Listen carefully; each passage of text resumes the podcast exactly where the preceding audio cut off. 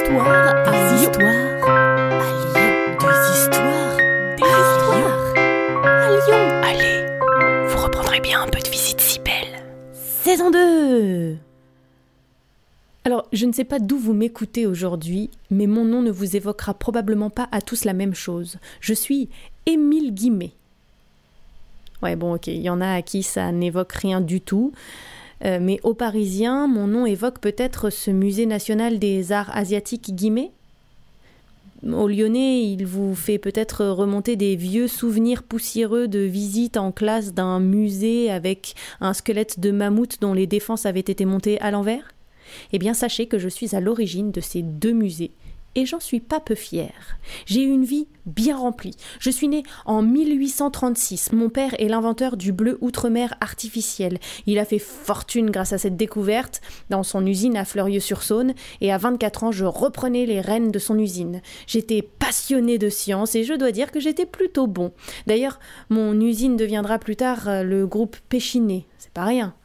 Bref, euh, ça fonctionnait très bien, tellement bien que ça me laissait du temps et de l'argent pour me consacrer à mes passions. Et des passions, j'en avais quelques-unes. J'étais passionnée de culture, en général, hein, musique, art, théâtre. J'avais même créé un orphéon dans mon village. Je m'intéressais beaucoup aux ouvriers et à leurs conditions. C'était un moyen de faire de la musique tous ensemble. J'ai écrit des pièces de théâtre, composé des musiques. J'avais même fait construire un magnifique théâtre près de la place Bellecour pour mes représentations. Je crois que le bâtiment existe encore. Ça a été quelque temps plus tard le, siège du journal Le Progrès. Et je crois que maintenant c'est un grand magasin euh, rue de la République. J'adorais aussi les collections. Dès tout petit, j'accumulais de très nombreux objets. Et je, vous ai parlé de mon amour des voyages?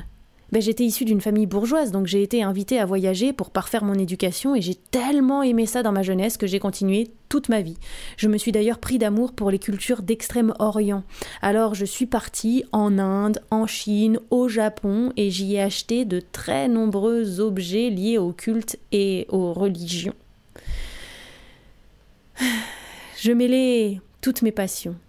Le voyage, la culture, puisque dans chaque pays je m'intéressais aux croyances, aux rites, aux objets d'art, les collections, puisque je ramenais plein d'objets, et les sciences, parce que chacun de mes voyages était extrêmement renseigné. Je notais tout, je faisais tous mes voyages avec un dessinateur qui renseignait aussi visuellement tout ce qui se passait. J'avais toujours un traducteur qui, lui, euh, me permettait de communiquer avec les populations locales. Bon, et avec tout ça, plus ma passion pour euh, le social et mon envie d'accompagner les ouvriers, eh bien, je ne voulais pas que toutes ces découvertes restent dans un cabinet de curiosité juste chez moi, pour moi et mes amis.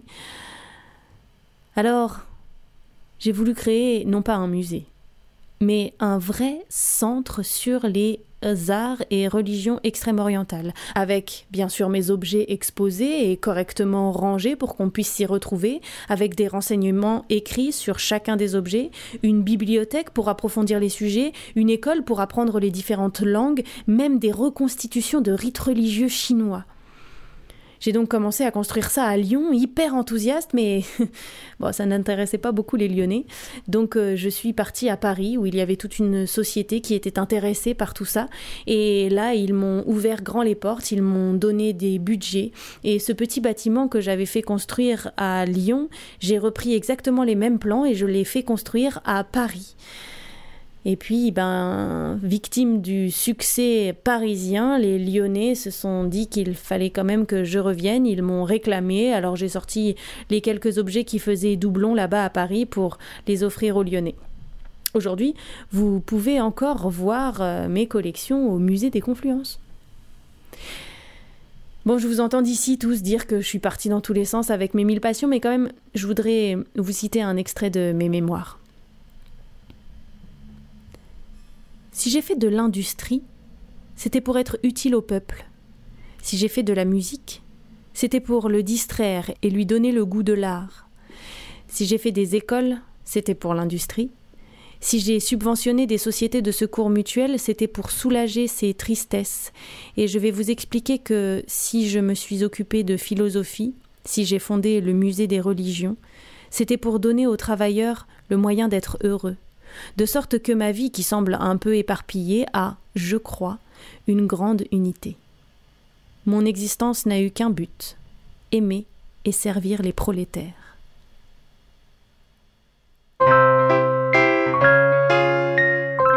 Vous reprendrez bien un peu de visite si belle.